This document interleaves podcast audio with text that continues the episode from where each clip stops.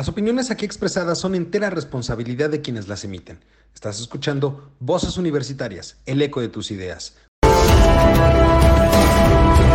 El comentario del día presenta.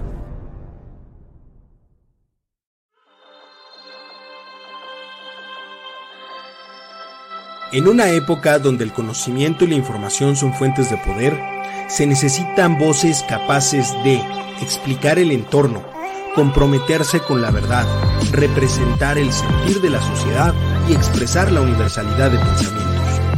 Un espacio de análisis, opinión, debate y crítica de temas de actualidad sobre economía, tecnología, política, cultura, gobierno o sociedad. Bienvenido, esto es Voces Universitarias, el eco de tus ideas. Comenzamos. Muy buenas noches, mi querido público culto y conocedor. Como cada semana, ya estamos en este programa Voces Universitarias, el eco de tus ideas. Y esta semana vamos a platicar de un tema, bueno, de tres temas bastante interesantes, pero nos vamos a centrar en algo que mi queridísimo don Mario ha denominado la divina comedia de Dante Delgado ya hablaremos un poco al respecto. Pero por vía de mientras, como cada semana les presento a este, a esta mesa, deja tú que Obama la quisiera, a esta mesa que hasta en las grandes ligas de la NASA y que lo escuchen bien los padres de San Diego, desearían de tener. Pero para empezar, mi querida Ichel, ¿cómo estás? Muy buenas noches.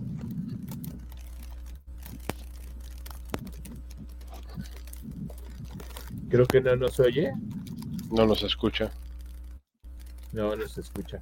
Creo que por ahí tenemos un tema de, audio, pero bueno, en lo que, en lo que retomamos el audio, eh, mi querido Mario, ¿cómo estás? Muy buenas noches.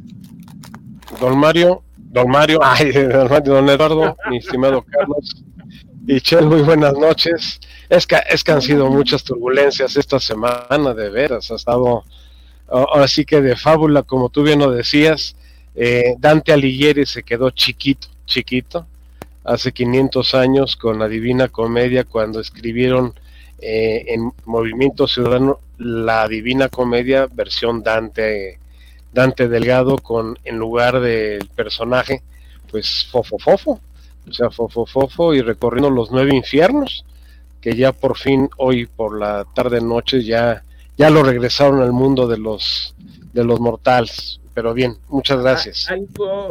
Bueno, ahorita les comento. Mi hermano Charlie, ¿cómo estás? Hola, muy buenas este, noches.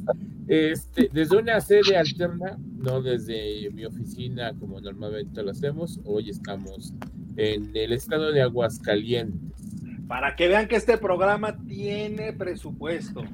Mandamos a Charlie Aguascalientes, a Mario al Estado de México y Chel y yo en la Ciudad de México para hacerlo nacional.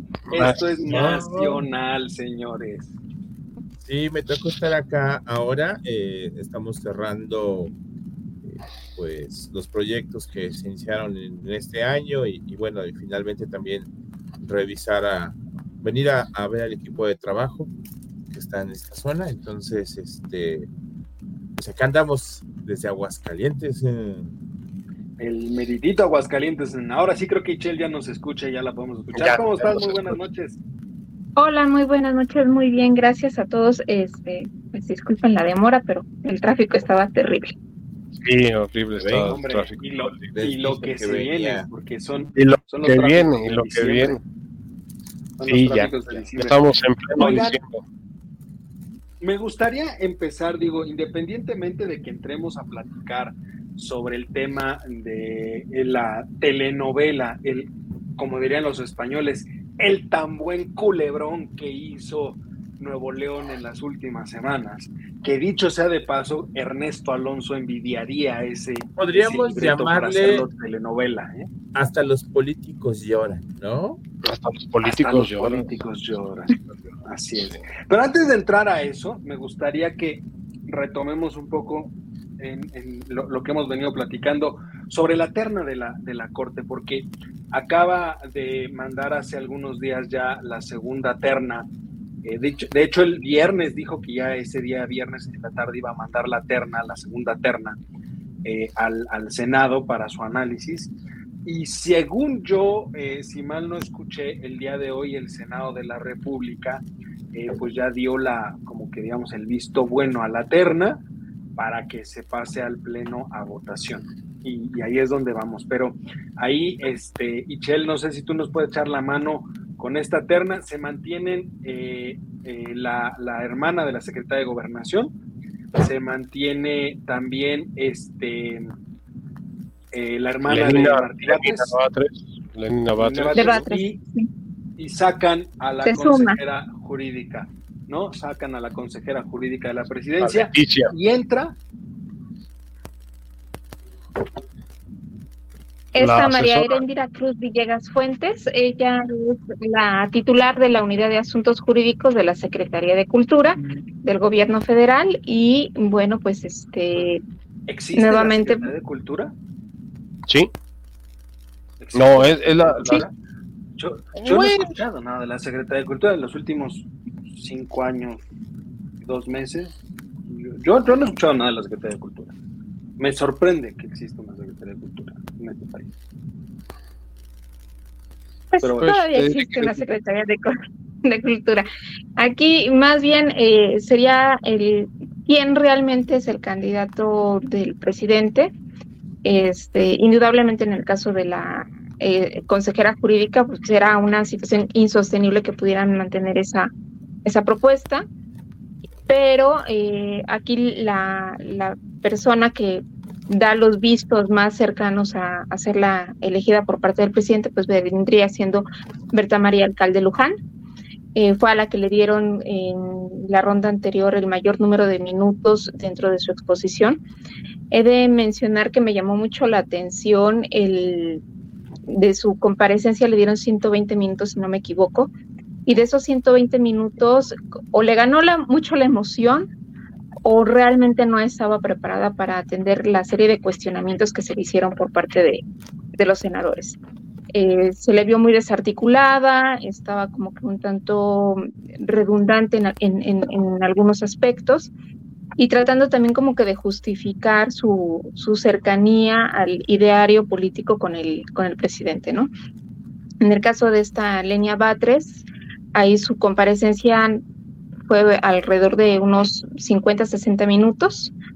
Y en esa comparecencia que tuvo, ella hablaba en primera persona como si fuera parte de la presidencia de la República. Entonces, ahí claramente era su, su posición en respecto a que ella no está de acuerdo en la forma en la que está integrado la, la, Corte, la forma en la que está actuando el Poder Judicial, eh, bajo los parámetros de la propia Constitución, e indudablemente, bueno, pues esta nueva candidata, María Erendira Cruz Villegas Fuentes, pues viene simplemente a, cubrir un espacio en donde no hubo ni siquiera para la consejera jurídica mucho tiempo de, atención a, cuestionamientos, porque los representantes de la comisión dijeron de que no era una elegible, era una homóloga a una secretaria, a una secretaria de Estado y en ese sentido pues no cubría con los requisitos y se encontraba impedida, ¿no? Entonces, ahorita con, con esta María Erendira no he tenido la oportunidad de, ver cuándo es su comparecencia o si ya fue su comparecencia, la, verdad lo desconozco, pero pues yo considero que en este caso Marta Berta María Alcalde es, viene siendo la candidata del presidente. Yo digo que todas, ¿no, Michelle? O sea, a final de cuentas, todas tienen algo muy cercano con el señor presidente. Eh, y cualquiera ¿Tienen algo muy ¿no? No, pero lo que dice, lo que dice Chel tiene razón, o sea, eh, la que sacó la mayoría de los votos por parte de Morena, 58 votos si no mal recuerdo, fue este Berta María. En cambio, Lenina Batres tuvo tres votos y Leticia tuvo dos votos. O sea, se ve claramente que ahí eh, la preferencia del partido o de la bancada, la instrucción que tenía la bancada, pues era cargarse sobre Berta María. Y sí, coincido en que, pues por razones políticas, eh, ahorita se acaba de aprobar en comisiones la, pertinencia de la, de la terna. Eh, no ha habido todavía presentaciones, me imagino que van a omitir la de Berta María y la de Lenina y nada más van a, escuchar a la, a la, nueva candidata. Eh, pero si esta terna se rechaza, el problema es que el presidente puede designar a quien le dé la gana. O sea, así de fácil y de sencillo. Que yo no creo, yo no creo que vayan a rechazar la terna. Más bien, yo creo que lo que queda claro, algo que yo mencionaba desde que se iba a mandar la primera terna, es que aquellas que persistieran en, las nominaciones serían las más, eh, digamos, las preferidas del presidente para, para, llegar a la corte. En este caso, las dos preferidas obviamente son eh, Berta María y la hermana de Martí Batres. Pero es claro, es claro que la balanza se está inclinando hacia Berta María. Y yo lo veo, más que otra cosa, como un pago de consolación por parte del presidente que haya girado la instrucción directa a la bancada de Morena en el Senado de que Berta María es quien tendrá que llegar a la, a la Suprema Corte de Justicia. porque se le quitó, se, se, le cayó la posibilidad de ponerla en el INE o de, ponerla al frente de línea. Entonces, yo creo que es más bien un y, es una deuda con, la madre de ellas, con Berta Luján. O sea, la, realmente la deuda es con Berta Luján. Sí. O sea, con la madre de las dos. Una la tiene de secretaria de gobernación y la otra la, la va a ser ministra de la Corte. Ahora, vamos a verlo fríamente. De las tres que tiene en este momento en la, en la terna y la posibilidad de que él decida un, eh, un caballo negro que tenga por ahí oculto, yo les diría que es preferible Berta María. Es una mujer preparada, es una mujer capaz, este, no conoce nada de, ser abogada constitucionalista, no tiene la más mínima idea, nunca ha estado en, dentro del Poder Judicial, en, en, ningún puesto del Poder Judicial, ha estado más en cuestiones administrativas e inclusive de la Comisión Nacional Bancaria y de Valores. O sea, eh, yo pienso que sea la menos dañina, no la mejor, la mejor posición, sino la menos dañina en un momento dado a la Suprema Corte. Fíjate, Mario, que yo ahí eh, a lo mejor no coincidiría contigo en que sea la menos dañina. Creo que podría ser un arma de doble filo porque justamente su desconocimiento de la Corte, de la estructura del Poder Judicial, la va a llevar literalmente a seguir eh, pues lo que se marque desde, desde Palacio Nacional, en este caso con, con, Andrés Manuel. Y si es Claudia la que gana la presidencia, pues de lo que diga Claudia en su momento. Porque finalmente, pues e, e, es ese tema, ¿no? no tiene el conocimiento, no sabe, no sabría cómo defender la estructura del Poder Judicial. Que ojo, no digo que no se requiere una reforma del Poder Judicial, por supuesto que se requiere. Yo en lo personal, y es algo que en su momento también platicábamos con Juan en el programa cuando él estaba con nosotros, llegamos a una conclusión de que no puede ser que el Consejo de la Judicatura eh, dependa al igual que la Suprema Corte del presidente de la Corte. Es decir, se vuelve juez y parte él en ese aspecto. Y, esa es una de las reformas que tendríamos que tener para realmente hacer autónoma al Consejo de la Judicatura y que pudiera este, ver eh, y sancionar en su momento a los ministros que así, así se requiera. Pero yo creo que Berta tiene un perfil que no va a ayudar mucho en ese aspecto. Ninguna de las tres, creo yo, tiene el perfil específico para llegar a la corte, ¿eh? pero no sé. En esa parte, sí, pero Eduardo, es menos negativa, ¿eh?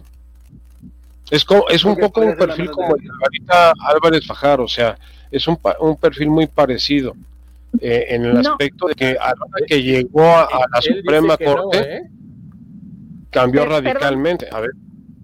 A ver, perdón, Mario, Eduardo. Eh, en el caso de esta María Berta, yo la vería más asimilada a lo que en su momento fue este Alfredo Gutiérrez Ortiz Mena, que él fue este presidente, él fue secretario, eh, no, presidente del SAT en el gobierno de este Felipe Calderón. Antes de eso fue administrador general de grandes contribuyentes, estuvo como administrador central en la Administración General Jurídica del, del SAT.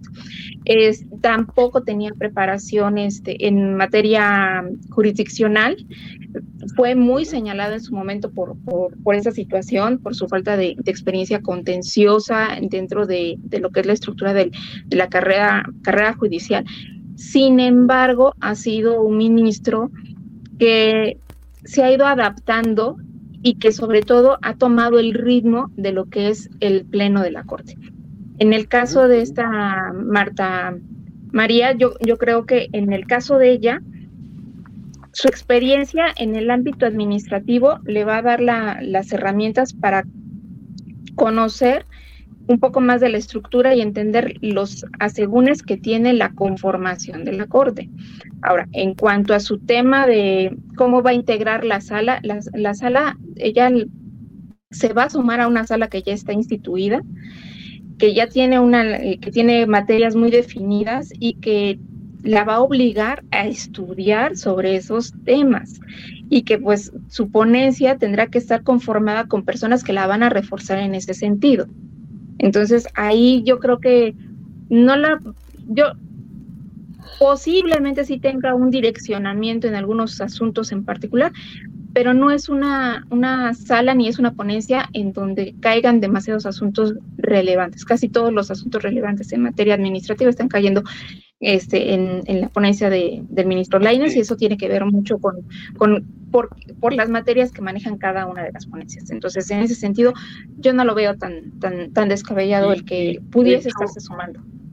Yo, yo, yo esperaría, a ver, repito, creo yo que por ahí va un poco el tema. Finalmente la salida de Arturo Saldívar y, si llegara cualquiera de estas tres, de estas tres mujeres a la, corte, pues finalmente deja los las balances. En este momento los deja exactamente iguales. O sea, no, no hay un cambio de balance porque queda exactamente igual en la conformación. Eh, porque algo que me llamó mucho la atención en, los días recientes fue el pronunciamiento que hizo esta eh, respecto de Saldívar, la otra ministra. Eh, Loreta. Loreto Ortiz, Loreto Ortiz, que literalmente levantó la voz y dijo, oiga, pues es que este hombre se fue, pero nos dejó ciento y tantos de asuntos sin resolver, o sea... 148. Y es 148, y ahí habla, que eso lo platicaba yo con, con Juan en su momento, y, decía, oye, me sorprende que levante la voz eh, Loreta, que es, ha sido una ministra muy reservada en, en sus declaraciones y demás, y, le decía yo, pues, pues es que claro, o sea, son 11 ministros, son 148 asuntos. Si a ella, por buenas o malas, le tocó en lo que sale el nombramiento resolver 50, pues hay que entender que no es cualquier cosa que se le pasen 50 asuntos a un, ministro, ¿eh? Porque es empezar desde cero, de revisar todo el caso. No, y es más, o sea, el, el tema del rezago que dejó este Arturo Saldívar ya es un rezago que había sido repartido entre todas las demás este, ponencias. Esto porque cuando él, fue presidente de la Corte, no hubo realmente sesiones y él, ajá, y él repartía a su gusto.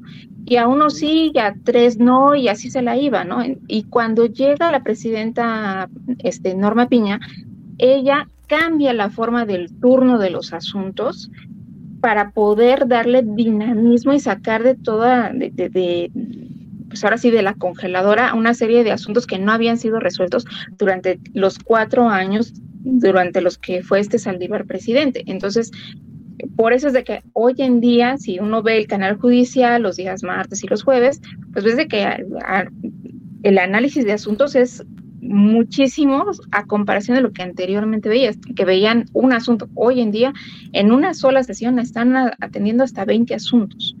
Entonces, sí le imprimió y que indudablemente pues les vuelve a impactar en cuanto a su a, la atención de los asuntos y sobre ah, todo pues, el, la responsabilidad que tiene. Por eso me llamó la atención que Loreta levantara la voz, ¿no? Y, digo, la llegada de, cualquiera de las tres eh, propuestas, yo creo efectivamente que va a ser Berta María Luján, ¿no? Este, pues finalmente también puede ser un respiro para los otros 10 ministros en este sentido, ¿eh? porque o sea, va, a llegar calientita a trabajar. O sea, la persona que llegue, queda claro que va a llegar calientita a, trabajar ahí, ¿eh? o sea, eso me queda muy claro. Y habrá que ver finalmente pues cómo queda la situación. A mí lo que me preocupa es el, posicionamiento de la Corte con miras a cómo quede conformado el, eh, el Congreso en las elecciones del 24, porque recordemos que la amenaza específica de Andrés fue, yo quiero la mayoría calificada en las cámaras para mandar mis tres eh, reformas eh, prioritarias en, el inicio de esa, de esa este, legislatura, que son, entre ellas, la reforma al Poder Judicial, argumentando que los ministros tienen que ser elegidos por voto popular. ahí me preocuparía en un momento dado la conformación de la Cámara para saber después qué va a seguir con, con los, eh, con, con la Corte, porque finalmente va a ser esta misma Corte, la que está ahorita, la que tendrá que acatar o no las, los cambios a la constitución que pueda hacer, en ese caso, el Congreso. Y, pues eso va a mover mucho los balances dentro de la propia Corte. ¿eh? Eh, eso es lo, que yo veo y lo que me preocuparía a futuro. Sí, pero veamos algo, don Eduardo. El mismo presidente ha reconocido que no todos sus candidatos le salieron buenos hay un par de candidatos conservas. Sí, que son conservas, ¿no? Dijo así, sí, conservas que, que, son conservadores, que es eh, Margarita López Fajal y el, ministro Laines. Este, y ahorita Loreta, Loreta, eh, en el marco de la FIL, eh, hizo la declaración de que tú bien indicas sobre Arturo Saldívar, más que no estaba de acuerdo en la elección popular de los ministros de la Corte. Y lo dijo abiertamente en una entrevista que tuvo en un panel que se hizo en, en la FIL de Guadalajara, este cónclave este, de los este, sabios de Siam, de acuerdo a como lo mencionó el, este, el señor presidente, este cónclave de conservadores y de derechistas, este, eh, lo, manifestó. Y, y, como tú bien lo indicas, Loreta había sido una ministra de muy bajo perfil y casi, casi levantadedos de, de lo que decía la presidencia de la República y en esta ocasión ya no lo fue. Ya hubo un, este, un punto de vista, eh, ahora sí que sustentado en, manera personal. Yo puedo decir que sí.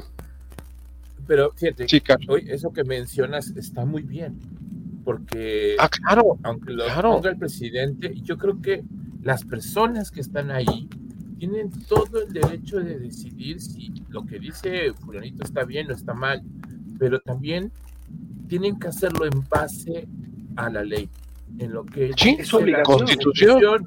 Sí, obligación. Creo que esto tiene que ser.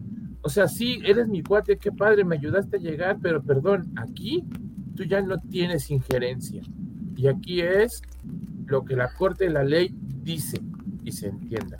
El cuidado de la Qué padre, pero es así. Respetar la Constitución es. El pensamiento de López Obrador es que todos son sus empleados. Y, déjame decirte, en una, en una empresa próspera, por ejemplo, donde tú colaboras, Miquel Carlos, este, eh, el director general no te dice tú tienes que hacer lo que yo diga, no, al contrario, te dice tú haz lo que necesitamos hacer para lograr el objetivo de, que estamos buscando. No, no, no te digo qué es lo que tienes que hacer, esa es la gran diferencia de saber dirigir, de saber ser un líder de una organización, que en este caso sería el presidente de la República, y no alguien que quiere ser el jefe. El jefe todopoderoso que dice y deshace lo que los colaboradores tienen que hacer.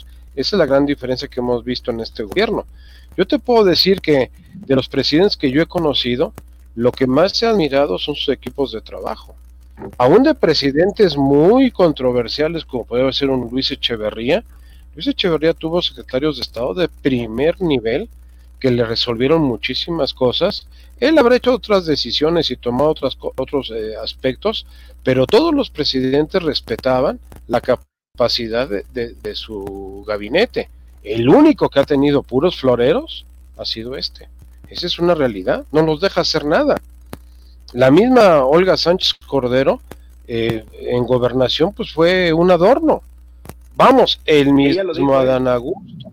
Sí, ella lo dijo, ella lo dijo. Eh, eh, eh, sí. Olga Sánchez Cordero lo dijo. A mí me quitaron la posibilidad de manejar la relación entre el Ejecutivo y el Judicial desde gobernación. Esas son palabras claras de Olga Sánchez Cordero en este momento. De Olga Sánchez Cordero. este, para terminar un poco este tema, porque pues, finalmente vendrá la votación en los siguientes días, más o menos, la impresión entonces de la terna que, que, tenemos este, o, que está ahorita. Michelle. Pues que ya está muy cantado quién es la candidata del presidente, quién quiere que realmente sea la, la ministra. Mar, esta Berta María. Y sobre todo, eh, pues dentro de, de, todas, yo creo que puede ser el, el perfil un poco menos escandaloso. Totalmente. Mario. Totalmente de acuerdo con el punto de vista de Ichel. Berta María es el candidato menos malo que tiene. Un error gravísimo sería llevar una Lenina Batres, porque en el nombre lleva, lleva el estigma, ¿no? O sea, a una mujer que le pongas en honor a Lenin, Lenina, pues imagínate. Y pues con la trayectoria de, de bolchevique y de porra de la universidad, pues, ¿para qué quieres tener eso en, la Suprema Corte de Justicia? La otra señora no puedo opinar porque desconozco su, su trayectoria, pero no veo un perfil eh, atractivo en un momento determinado. Entonces sí, me inclino que es Berta María y que por aspectos de salud política de, de la oposición la van a dejar llegar. Fíjate, que eso es bien interesante lo que dijo Mario. Si desechan esta terna, el señor presidente por sus pantalones decide quién se coloca. Creo que justo van a hacer evitar eso. Ajá. De alguna manera, eh, yo le decía la vez pasada, platicando en el chat, decía que seguramente la iban a rechazar y Chel me dijo no, porque si la rechazan, quien, las, quien selecciona es el presidente. Y creo que tiene toda la razón van a tener que agarrar esta terna y decir cuál es la menos peor que nos puede ayudar. O puede ayudar. O que no nos puede perjudicar. O que no nos puede No, cualquiera de las dos. Y creo, y, estoy de acuerdo con ellos. Yo creo que la juventud de esta muchacha eh, puede ayudar mucho. Puede ayudar mucho. Sería la magistrada más joven de la historia de la Corte. Sí si mal no recuerdo, sería la maestra más, más joven del y es un puesto de 15 años, que también ya en su momento, y dependiendo de lo que salga, me gustaría que pensemos el tema también de lo que sucede, por ejemplo, en Estados Unidos, donde ahí el cargo es vitalicio. Ah, sí, es, una forma específica de, de, de controlar los contrapesos de la Corte, ¿eh? porque finalmente... No, que, sí, en, el caso de México, cuando se hizo la reforma de 1994 al Poder Judicial, lo que se quitó en México fue precisamente el nombramiento vitalicio de los ministros de la Corte, porque se había constituido ya en una, en una situación de estatismo completamente y que no daba una certeza jurídica de la imparcialidad de las resoluciones. Entonces, que sí se requiere una reforma judicial, sí, indudablemente. Yo creo que más bien en su parte administrativa, este, porque en la parte sustantiva de lo que son las funciones y atribuciones de los tribunales, de los colegiados, de, de los juzgados, ya se ha hecho una labor bastante importante en la implementación, por ejemplo, del sistema penal acusatorio, hoy en día con el tema este, laboral, pero la parte administrativa sí todavía como que adolece y hay todavía muchas partes que no han sido definidas en los últimos 30 años y que, por ejemplo, en el caso de las renuncias, al día de hoy que no tengamos una definición que es una causa grave y que queda la interpretación de la persona, ¿no? Así como también la, el destino de, este, de los recursos, que, quienes realmente tienen el derecho a un haber de retiro yo entendería, mi interpretación sería que ¿quién tiene derecho a un haber de retiro? Pues aquel que haya concluido el periodo por el cual fue elegido, 15 años. Te fuiste antes, no tienes derecho a haber de retiro. ¿Por qué? No es el caso de Saldívar, ¿eh? Ojo, que no, él sí se va. ¿Qué es el caso de Saldívar? Con, con, una parte de, de, pensión. él sí se va con una parte de pensión. Sí. sí, Pero bueno, este, híjole, e, es un tema interesante porque lo que mencionaba yo del cargo vitalicio, también hay que entender que el, papel de la Suprema Corte en Estados Unidos es totalmente distinto al papel que juega la Corte aquí en México. ¿no? Aquí la Corte termina siendo el, repositorio o donde caen todas las controversias que, nadie, nadie quiere resolver o, que por su gravedad se tienen que resolver. Y en Estados Unidos es algo totalmente distinto. También por eso allá funciona el cargo vitalicio, creo yo, este, de una manera distinta que la que acá, ¿no? Pero bueno, oiga, ahora sí, vamos, vamos al chisme bonito, vamos al, a lo chulo de la semana, ¿no? Mi, querido, mi querido Mario, ¿cómo estuvo el irigote de, de Nuevo León? ¿Cómo estuvo? Porque es la precampaña presidencial más corta de la historia de México. Porque hay que entender. Más corta, mala, chafa, eh, ridícula. Eh, pero la quiero la nombramos.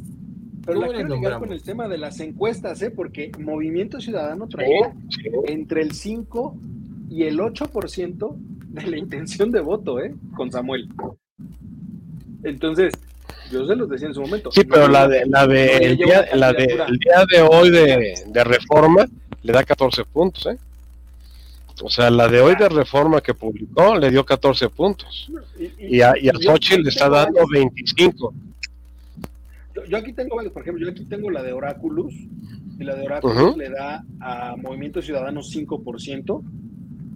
Eh, al, al, Frente Amplio el 37% y a y al, al, al, a la coalición de Morena le da el 58, por ejemplo, en el, en el Poll of Polls, eh, de, Oráculos, ¿no? Eh, en el caso, por ejemplo, de político, le da 61 a la alianza de Morena, 29 a la oposición y 8% a Movimiento Ciudadano. O sea, creo yo, y ahorita platicaremos de las encuestas más a detalle, ¿no? Porque ahí este, sí, sí tengo varios asegúnes que decir con las encuestas. Pero antes de eso, Miguel, ¿cómo estuvo el, irigote? Porque hoy, hoy ya hubo un resolución. ya, ahorita ya, ya hay una resolución, ya quedó todo en paz en alrededor de las seis de la tarde. Ya se hizo la renuncia del gobernador interino, se dio la confirmación por parte del Congreso de, Nuevo León de la inexistencia de la licencia del gobernador electo, como le mencionan, y pues ya eh, Samuel continúa en sus funciones sin ningún problema como gobernador del estado de Nuevo León. Lo triste, lo triste de este asunto fue, pues como bien lo indicaba Carlos hace un momento, la sarta de tonterías, la sarta de payasadas, eh, toda la, pues eh, grandilocuencia del señor Samuel García eh, alrededor de esta situación. Vimos, vimos, pues yo, yo, yo lo que vi eh, principalmente en este fin de semana, pues fue la inexperiencia, la arrogancia de un hombre joven que no, no tiene límites, que no sabe de lo que es la cortesía, mucho menos la civilidad en un proceso político, el querer arrollar, el crear toda una estrategia jurídica en todo el, territorio nacional, amparos en la Ciudad de México en aspecto laboral, amparos en Tamaulipas para evitar el, las decisiones del Congreso de Nuevo León, amparos en Chavas al, respecto de, cómo nombrar a, su sustituto, o sea, una serie de, elementos que, vimos que se desplegaron.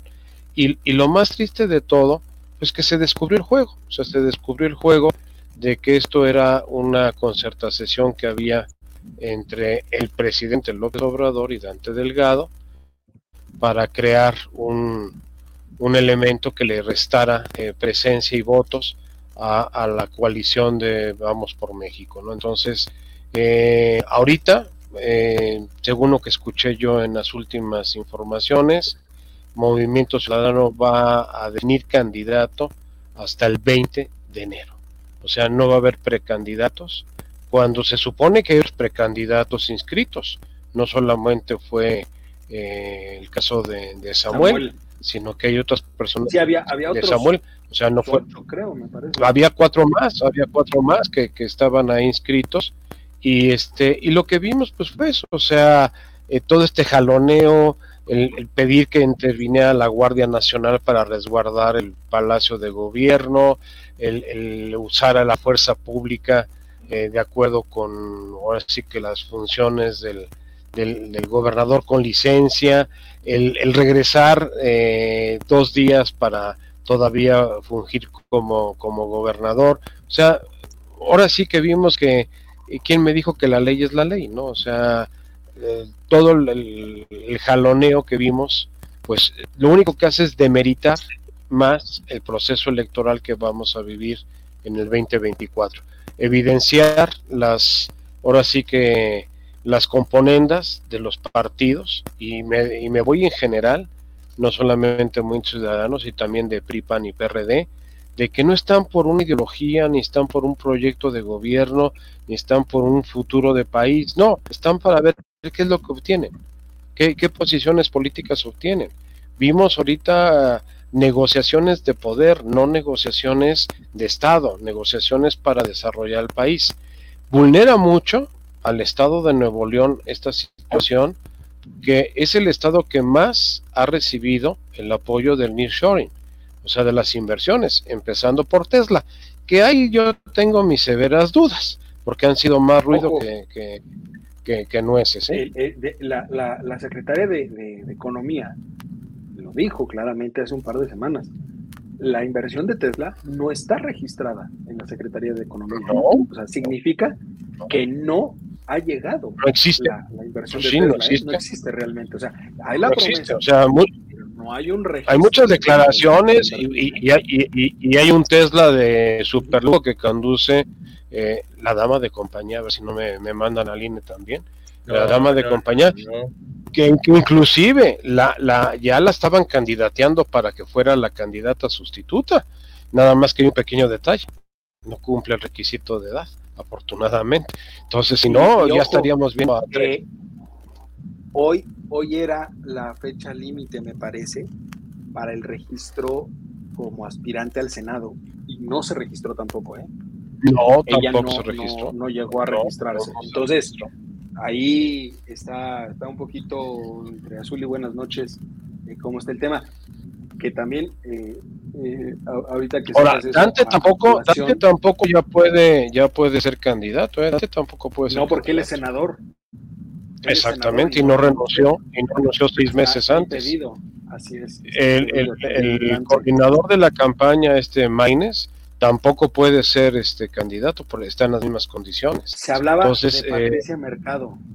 Se pero está igual. Mercado como una posible.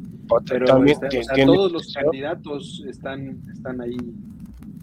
Pero, a, a, a ver, Chel, ¿cuál es tu, impresión de, del, del, irigote de, de, este fin de semana? Porque estuvo, a ver, yo me quedo con dos cosas importantes eh, de lo que sucedió este fin de semana. Bueno, de hecho, la semana pasada completa eh, culminando el fin de semana. Primero, el, lo que sucedió entre Vicente Fox y Mariana, por una cuestión, no, no per se por lo que sucedió, que yo también eh, estaría eh, condenando el que le haya llamado de esa forma a, la esposa de Samuel, sino por el hecho, ojo, de que cuando le preguntan a Samuel, Samuel estaba enojado porque decía, pues es que a mí me quitaron los reflectores, el tema está entre Fox y Mariana y a mí me dejan a un lado, o sea, se molestó porque él no tuvo los reflectores. Yo me quedo con ese primer punto que habla de la inmadurez de Samuel García en ese tema.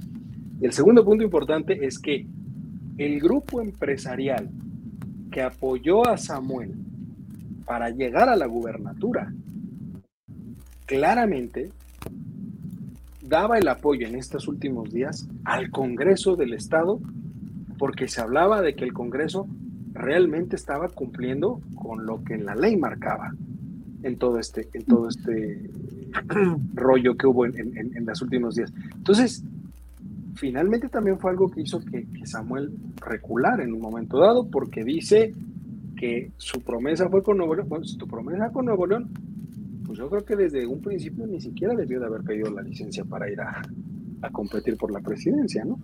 ¿Cómo lo ves? Bueno, eh, en alguna ocasión había expresado de que la, población de, Monterrey no se la iba a perdonar si se iba de candidato. Y dicho y hecho, no se la perdonó. Eh, le recordaron en distintos medios de que tenía un compromiso con el Estado de Nuevo León y el cual lo dejó tirado. Porque él lo dijo desde que tomó posesión de que él no iba a hacer lo mismo que hizo el Bronco y lo terminó haciendo. Ahora, el, todo el aspecto de incertidumbre y falta del cumplimiento del Estado de Derecho también es una situación que no le van a perdonar.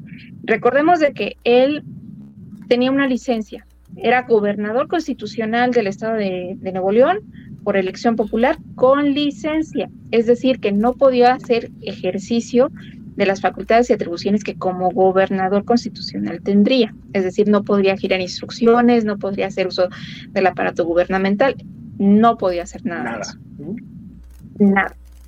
El Congreso del Estado nombra a un gobernador interino, este cumple después de su primer chasco en ese sentido, cumple con, con lo que es este, la sentencia de la Corte, en el sentido de que debe de elegir a una persona que no esté en funciones y que pues sea elegible en los términos de la propia constitución del Estado.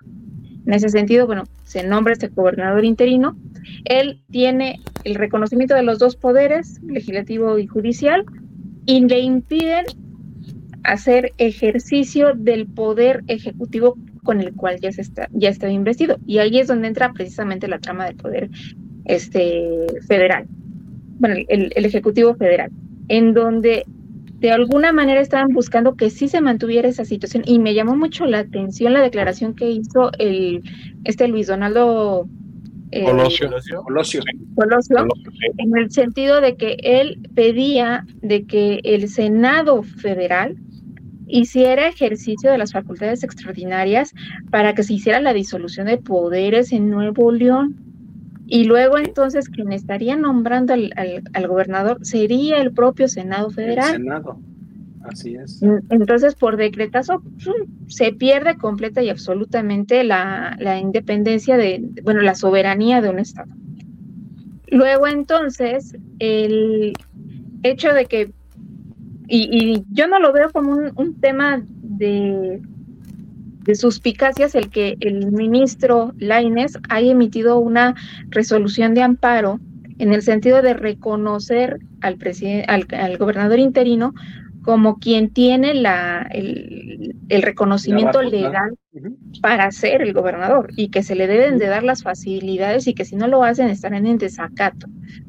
Luego entonces, ¿por qué no es, no es, no es suspicacia? ¿Por qué? Pues porque era una situación de inmediata resolución por la ingobernabilidad que iba a caer el Estado.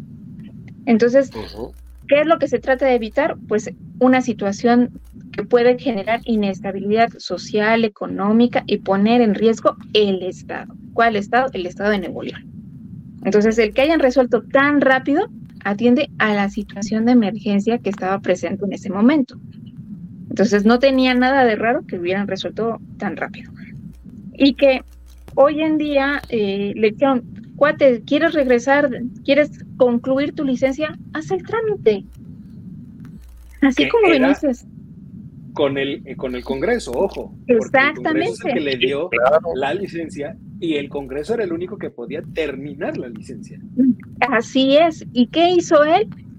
Hago una publicación en el periódico oficial del Estado. Eso ya en sí constituye un acto que es sancionable conforme a la Ley de Responsabilidades del Estado de Nuevo León, de la Constitución de Nuevo León y de la Ley General de Responsabilidades que rige el, pues el cómo actuar de, parte de así es, y tiene una consecuencia hasta penal no tiene por qué ejercer ningún y tampoco puede girar instrucciones entonces ahorita el que le hayan dado el, la la anuencia de reincorporarse al cargo, por las razones que lo hayan hecho, es básicamente para que le den el tiempo a que dé operatividad a la revocación de mandato y no se la van a perdonar. Claro. No creo claro, por supuesto, porque entra la, la, puede entrar la revocación el año que entra también, el año que entra, a la mitad de su gobierno. Exactamente, entonces todavía la historia de, Samuel García en Nuevo León no va a terminar. Este, Oye, pero, a ver, el berrinche de Kiko, porque no lo veo de otra manera. Ya se quedó como el perro de se iba a quedar como el perro de las dos tortas, sin la candidata a la presidencia que ya no la tiene, ni tampoco con el Nuevo León. Creo yo que más que dejar tranquilo el Estado es el efecto que hubiera tenido este problema para todas las inversiones que hay en el Estado. Creo yo que lo que hicieron es primero estabilizarlo, porque estaban en riesgo muchas cosas. No sé si Tesla vaya a llegar, no se ha confirmado, pero sí China ha metido muchas empresas en ese estado. Entonces yo creo que lo que más convenía era que dejaran a Samuel para que siguieran trabajando tranquilamente estos procesos y vieran que en Monterrey no pasa nada, todo tranquilo y todo sereno.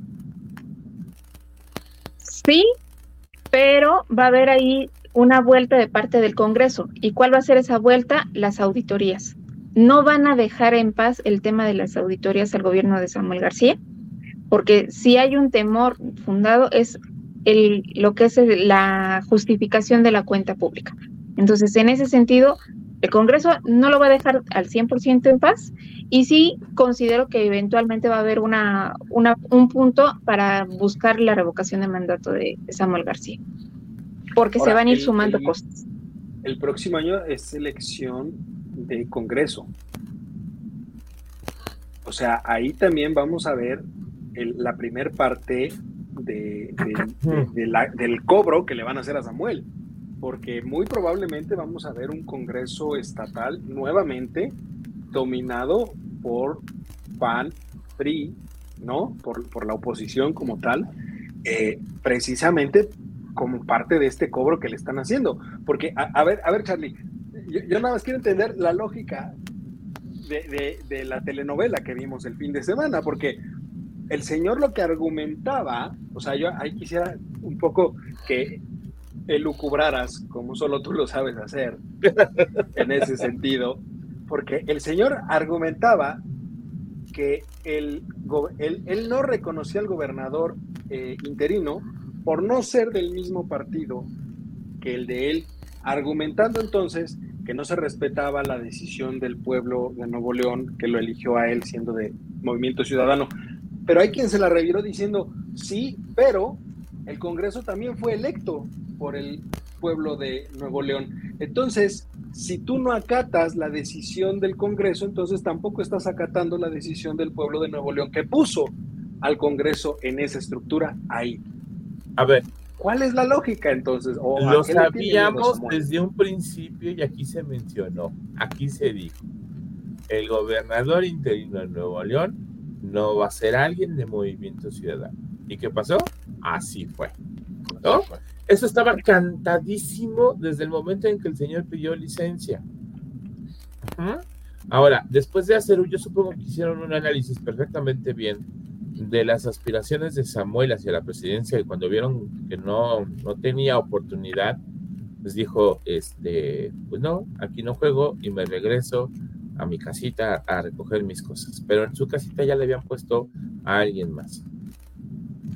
Y creo que... Pero más, que las posibilidades de, ganar, Carlos, yo pienso que fue eh, que la presión que le metieron de lo que le iban a destapar, lo que decía Michelle o sea, las auditorías que se iban a dejar. Fraude, ¿no? De 160 Los fraudes que trae y, los contratos que le ha asignado a su padre y a gente relacionada con la familia de él y Mariana.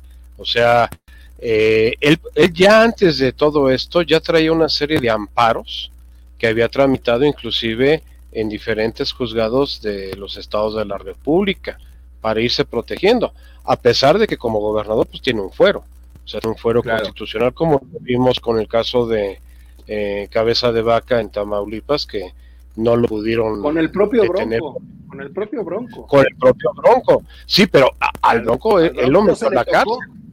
pero al bronco pero hasta que terminó. en el primer año de, Samuel lo metió en la cárcel acuérdense que le, le, le, tendió la cama y lo agarró en una carretera eh, despoblada. Que también, y se le cayó, que también se le cayó el... el también se le cayó. ¿eh? también se le cayó. El Bronco ya está en su casa, tranquilo. Sin, sin ah, sí, no, ya, ya está, o sea, sin más, sin más problemas, pero de que lo exhibió, lo exhibió. Como el Bronco también metió al anterior gobernador, a este Rodrigo, se me va su, su nombre, este... El, el, el, ¿Eh? El, el, anterior al Bronco. Alcaine. No, era Rodrigo. No, no, no es Alcaine. No, no, Rodríguez Alcaine es el líder sindical. No, no, este era Rodrigo. Mm, ahorita me recuerdo, el, anterior gobernador, que era un hombre muy joven también. O sea, también un, un tipo muy joven y apoyado mucho por los grupos en, empresariales. Este, eh, el, el, por ahí, por ahí alguien, alguien mencionaba que Jaime Rodríguez Calderón. Rodríguez Ese es el Bronco. Es el Rodríguez. Calderón es el Bronco. Pero el anterior, el anterior es Rodrigo. Ay. ¿Sabes a, quién se, me va. Eh, se, le, se, se, le mencionó mucho? Bueno, yo llegué a escuchar un par de veces que, o sea, recordando un muy buen desempeño en Nuevo León como gobernador, a este Natividad eh, González Parás. González Parás. Rodrigo Medina, Rodrigo Medina. Eh, es, es Natividad González Parás. De la Cruz, es cierto. Uh -huh. Sí. De, o sea, de, de Natividad, Natividad, González Parás, sí, pero eso es mucho muy anterior. Creo que Natividad fue en la época de, de Cedillo y, y sustituyó a, a Fernando Canales. Se le recuerda mucho. A él se le recuerda, se le recuerda mucho, mucho porque hizo un muy buen papel como gobernador de Nuevo León. Él fue de los de los que, que impulsó mucho la industria en Nuevo León en, en, en Nuevo León, su momento. ¿no?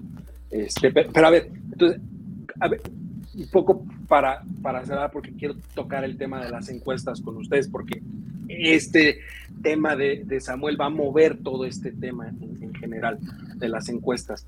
Pero, pero a ver, antes de eso, la, la aspiración entonces de, de, Movimiento Ciudadano en este tema, ya que Samuel se bajó, eh, Luis Donaldo, Luis Donaldo sigue analizando si quiere ir por una reelección como alcalde de Monterrey o no como sabe alcalde. todavía si se va a esperar no a, un nuevo este a, un nuevo llamado para poder ser senador. Eh, o sea, está entre azul y buenas noches, este Luis Donaldo en ese Pero sentido. No Dante no puede ser.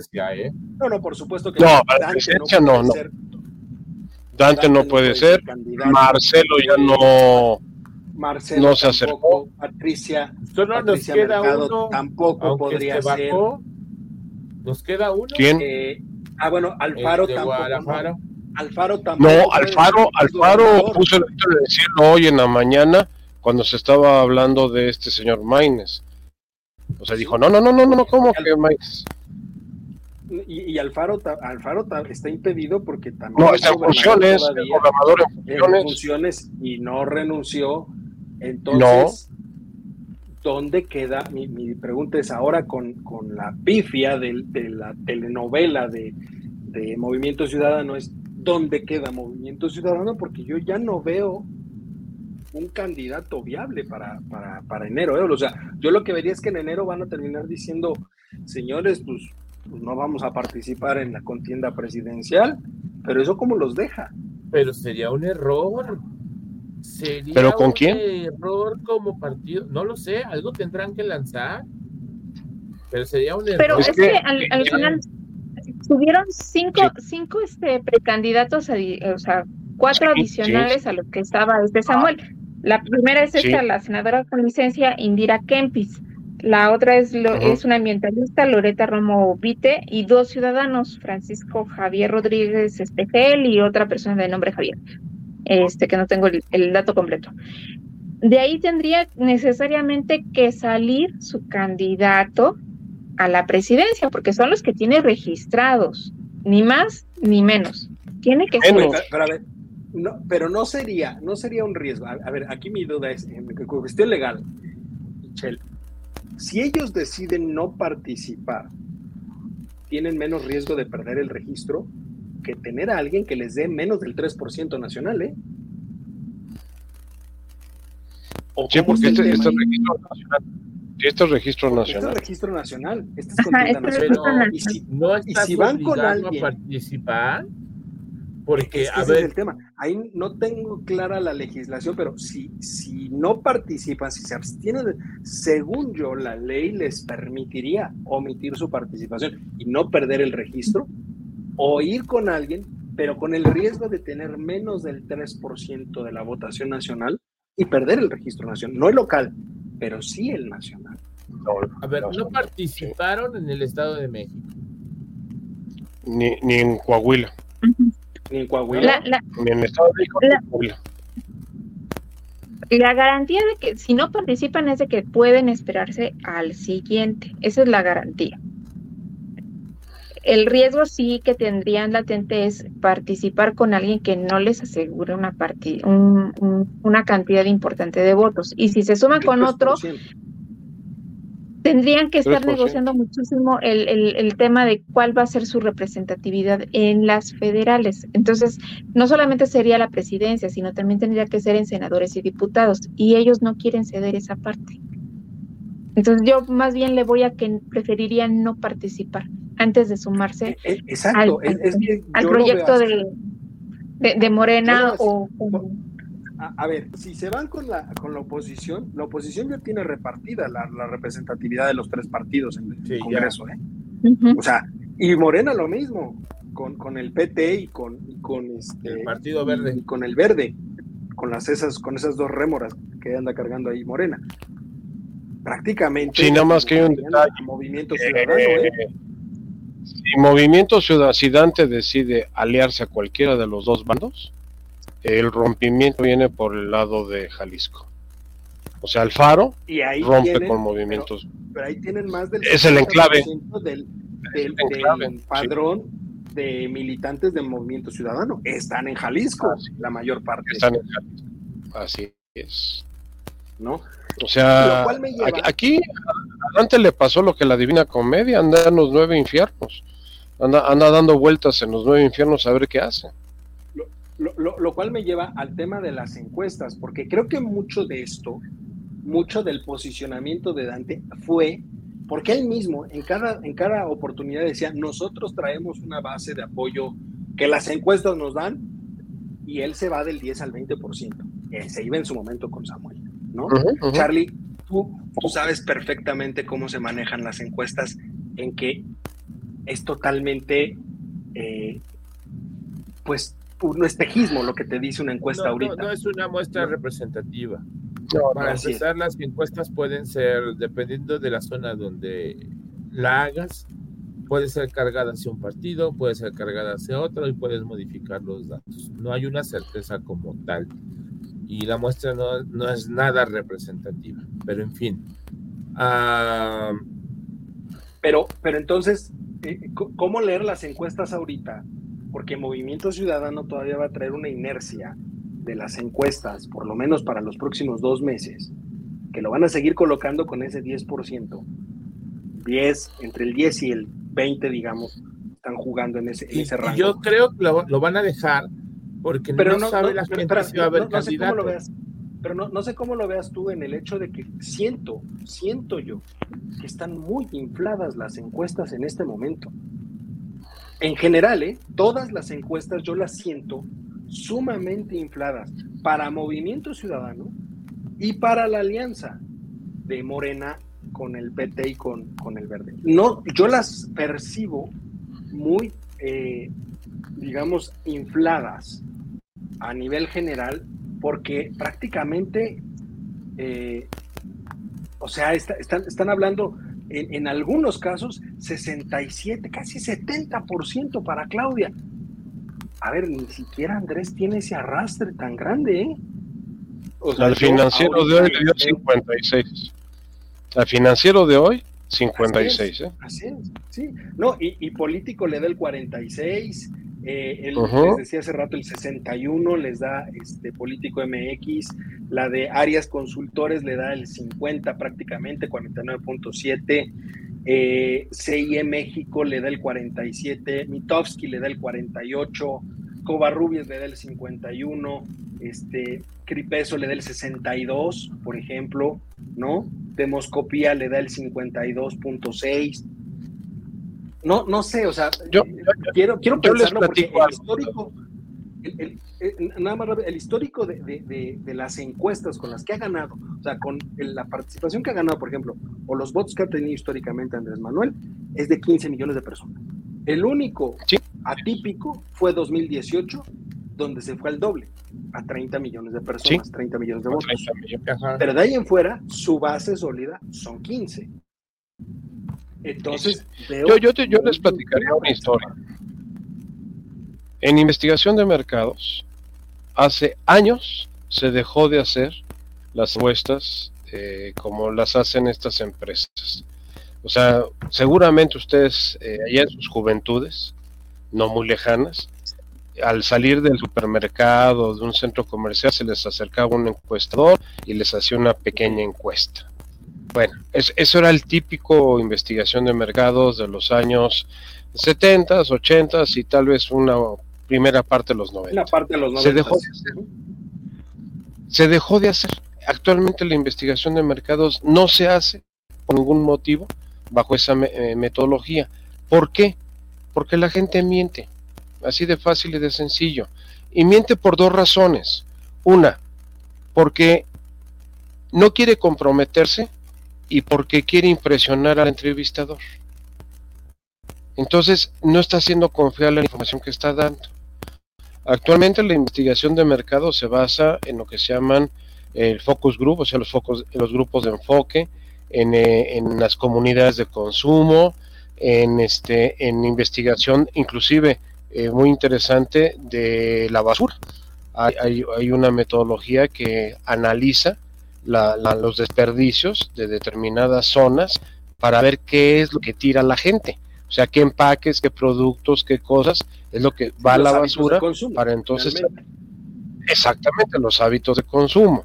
Eh, ya la, la, entrevista a, pie de calle con un entrevistador que te hacía preguntas se dejó de usar hace mucho tiempo.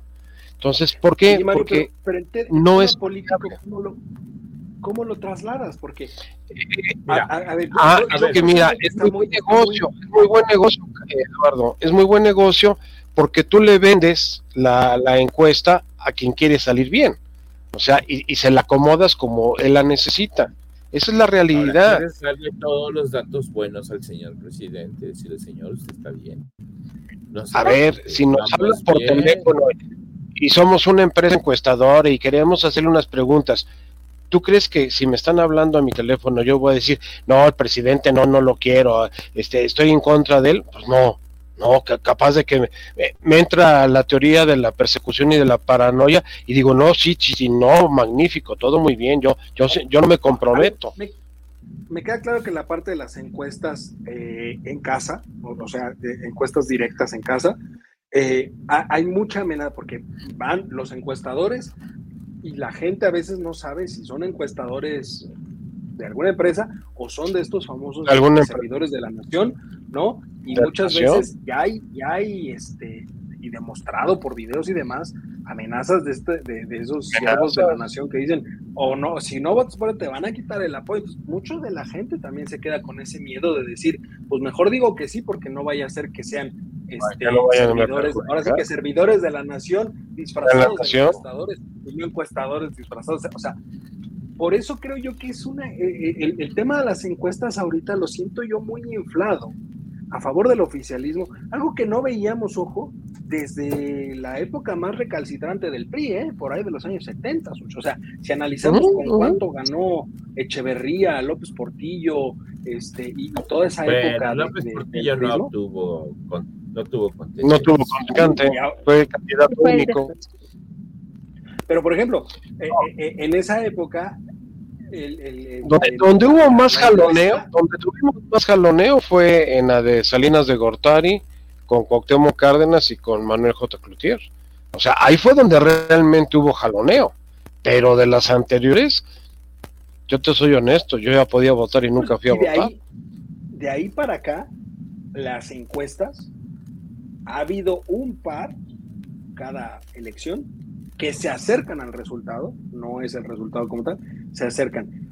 Pero en esta ocasión, inclusive, ojo, eh, las encuestas de la victoria de Andrés Manuel hace cinco años y, eh, hace cinco años, ya estamos en el T-10, gracias a Dios ya vamos en el T-10, ahora sí, nos faltan 10 meses para que acabe esto. Este, ninguna se acercó a lo que fue la victoria de, Andrés Manuel, ¿eh? O sea, nadie entendía cómo es que Andrés Manuel logró el 56% y duplicó su base de apoyo básico, que eran pasar de esos 15 a esos 30 millones. Y hoy eh, fue un voto de castigo, le dan, o sea, le dan 35 eh, eh, millones más o menos, o sea, se me hace no, no, fuera de y más con los resultados que tenemos y más con lo que se ha evidenciado y más con lo que se ha visto a lo largo del sexenio. Por más eh, enajenado que estés con la imagen del presidente, no puedes negar los fracasos que hemos tenido.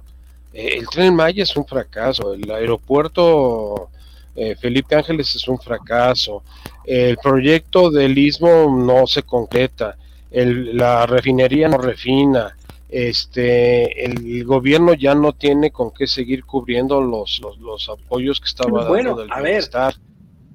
este mes se tiene que inaugurar supuestamente seis obras, dentro de las cuales se incluye el primer vuelo de Mexicana, que ya lo patearon al segundo semestre del próximo año, si bien les va, porque ahora tenemos una aerolínea sin aviones, así como una refinería que no refina, tenemos una aerolínea fundamental sin aviones, ¿no? Pero también. No, y está el proyecto los trenes, también está el relajo de los trenes. Iban a inaugurar la primera parte del tren transísmico, que no está terminado, ¿no? No. yo, te preguntaría, y, y, Chel nada más, porque ya se nos acaba el tiempo.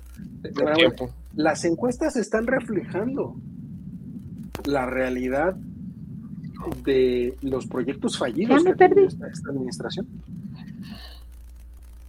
No, no, realmente no. Eh, yo considero que las encuestas hoy en día vienen siendo solamente un reflejo de lo que están pagando. O sea, vámonos al tema de cuánto están pagando los partidos por encuestas. En el caso de Morena, ha pagado 15 millones de, pesos en un, cuando fue el proceso de, para elegir el candidato y lo que están pagando los partidos para ver cuál es su, su, lo que comentaba este Mario en relación a cuál es realmente la posición que tienen, es yo te doy tanto, voy a aparecer con tanto.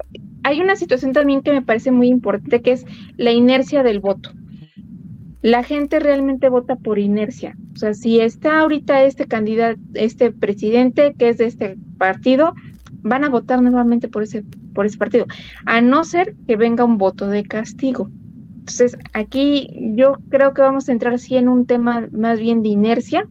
No creo que vaya a haber tanta votación, a no ser que haya una, un ejercicio bastante fuerte de impulsar al frente a, a Xochitl Galvez, pero si no va a ser un voto realmente de inercia. Va a seguir con la misma inercia de quién está ahorita en el poder, quién va a seguir después, y aquí la decisión más importante debe de estar en todo caso en, la Cámara, tanto en senadores como en diputados, para que sí haya un verdadero equilibrio de poderes. Charlie, ¿tú ves que las, las encuestas se mantengan cercanas a la elección, considerando que la que va a aparecer en la boleta es Claudia Sheinbaum y no Andrés Manuel? Porque esa es otra, ¿eh? Muchas de las encuestas hoy las hacen una de sus hablando campañas? del presidente una de sus propuestas de campaña, me gustaría que cada niño de este país tuviera una beca. Y no solamente los niños de, este, de la Ciudad de México. La gente se puede ilusionar con eso. Entre familias que tienen cinco o seis hijos. ¿Sabes cuánto les tocaría por chamaco? O sea, estás hablando de que les, les están ofreciendo una renta o un dinero vitalicio por seis años. En lo que los chamacos siguen estudiando, para bien o para mal. Ah, yo creo que la gente hay de dos sopas. Bien dice Ichel, un voto de castigo a los de la cuarta T, que seguramente se va a hacer por las clases, y voy a llamarlo entre comillas, no me gusta esa palabra, pero las clases que él ha estado atacando en los últimos años, contra el grueso de la población. Va a ser complicado. No creo que lleguemos a los 60, 70. Yo creo que sí va a haber una reducción muy, muy importante en las encuestas al final. Mi querido Mario, como cada semana cierra, cierra esta emisión. Pues mira, don Eduardo, yo te diría, como dicen los clásicos, la encuesta que cuenta el día de las elecciones. Esa es la encuesta la que, la que va realmente a contar. Eso dicen los clásicos. Ahora, vamos a ver una guerra de cifras y estadísticas y tendencias y expertos que enarbolan banderas, pues como escuchamos el, audio este que se le atribuyó a la inteligencia artificial, porque el personaje que según esto lo, lo dijo, pues no carece de inteligencia. Entonces es más fácil explicarlo por inteligencia artificial, en donde daba instrucciones a columnistas y a periodistas de que atacaran a un determinado candidato para elevar a otro candidato. Eh, son prácticas ancestrales y déjame decirte que no exclusivas de nosotros, es de todo el mundo. Y desde que se inventó la democracia, como un, modelo de gobierno, eh, han prevalecido este tipo de actividades. Eh, las cifras siempre son contundentes. Cuando tú escuchas el 50%, el 20%, el 90%, eso te impresiona porque es un número, es una cifra, es algo muy concreto, muy específico, muy diferente a cuando hablas de características, de que esto es mejor, esto es menos malo, esto es peor, eh, eh, como que eso no se dimensiona tan claramente en la mente humana. En cambio, las cifras sí se, se dimensionan muy fácilmente. Tan es así que eh, las encuestas de satisfacción al consumidor, que son meramente cualitativas, se tienen que manejar de una manera cuantitativa para poder dimensionar si efectivamente se está logrando esa satisfacción al consumidor. Aquí pasa lo mismo. Yo les diría que vamos a oír una danza de cifras, de encuestas, de analistas, de tendencias durante los próximos meses, pero yo tengo la esperanza que después de Semana Santa del 2024 empecemos a crucificar a los herejes en torno a la, próxima elección. O sea, los últimos dos meses previos a la elección son los, los que realmente van a contar. Ahorita todo ha sido faramaya, caso Nuevo León que acabamos de platicar y los que vienen, no solamente va a ser único, lo que está pasando en la Suprema Corte de Justicia, lo que está pasando en Nuevo León, las declaraciones de la mañanera, este, el, supuesto infarto en Cancún del viernes pasado, o sea, son una serie de elementos que van a estar distrayendo la atención de lo que realmente estamos viviendo como sociedad, como país y principalmente previo a una, a una elección presidencial, eh, que todos nos hemos enfocado al presidente, pero como ustedes bien lo indicaban, viene todo el Congreso de la Unión, Cámara de Senadores y de, y de Diputados, Congreso local, gobernaturas, y, en nueve estados, presidencias municipales, cabildos. O sea, estamos hablando de cerca de 25 mil puestos de elección popular, de elección popular más los que se asignan directamente eh, dentro de, los instrumentos de gobierno. O sea, es un, es un batallón de, personas que van a entrar en movilización en los próximos meses. Y, con esto... Nos queda, nos queda, pendiente por ahí platicar, eh, a lo mejor en siguientes emisiones, eh, ya que regresamos de vacaciones, por la próxima semana es nuestra última emisión de la temporada, de los famosos fichas, ¿no? Que, por ahí era ese, ese voto raro que puede hacer la diferencia raro. y que todo el mundo ha querido ha querido conquistar, pero nadie lo ha logrado ¿eh? en las elecciones. Uh, uh, uh, en realidad, ese voto no, no, no se ha logrado capitalizar por absolutamente nadie.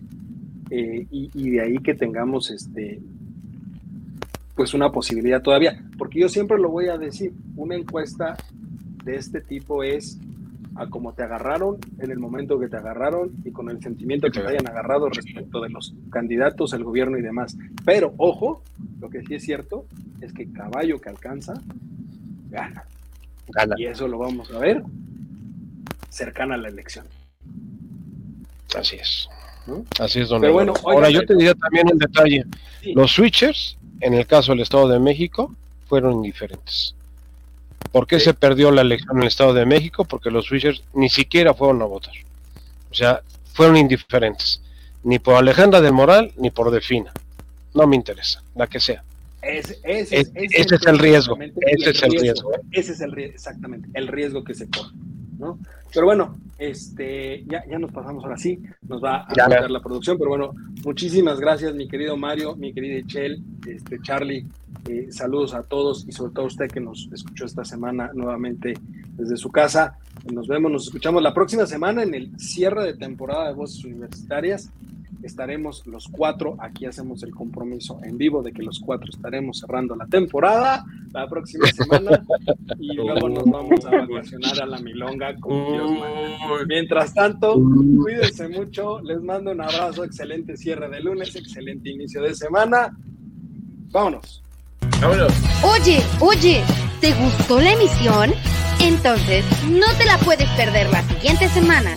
Y recuerda que puedes escuchar este y otros programas en nuestra página oficial, comentariodeldia.com y en las plataformas de Spotify, Apple Podcast y Amazon Music. Suscríbete y síguenos de cerca en todas nuestras redes sociales. No olvides darle me gusta.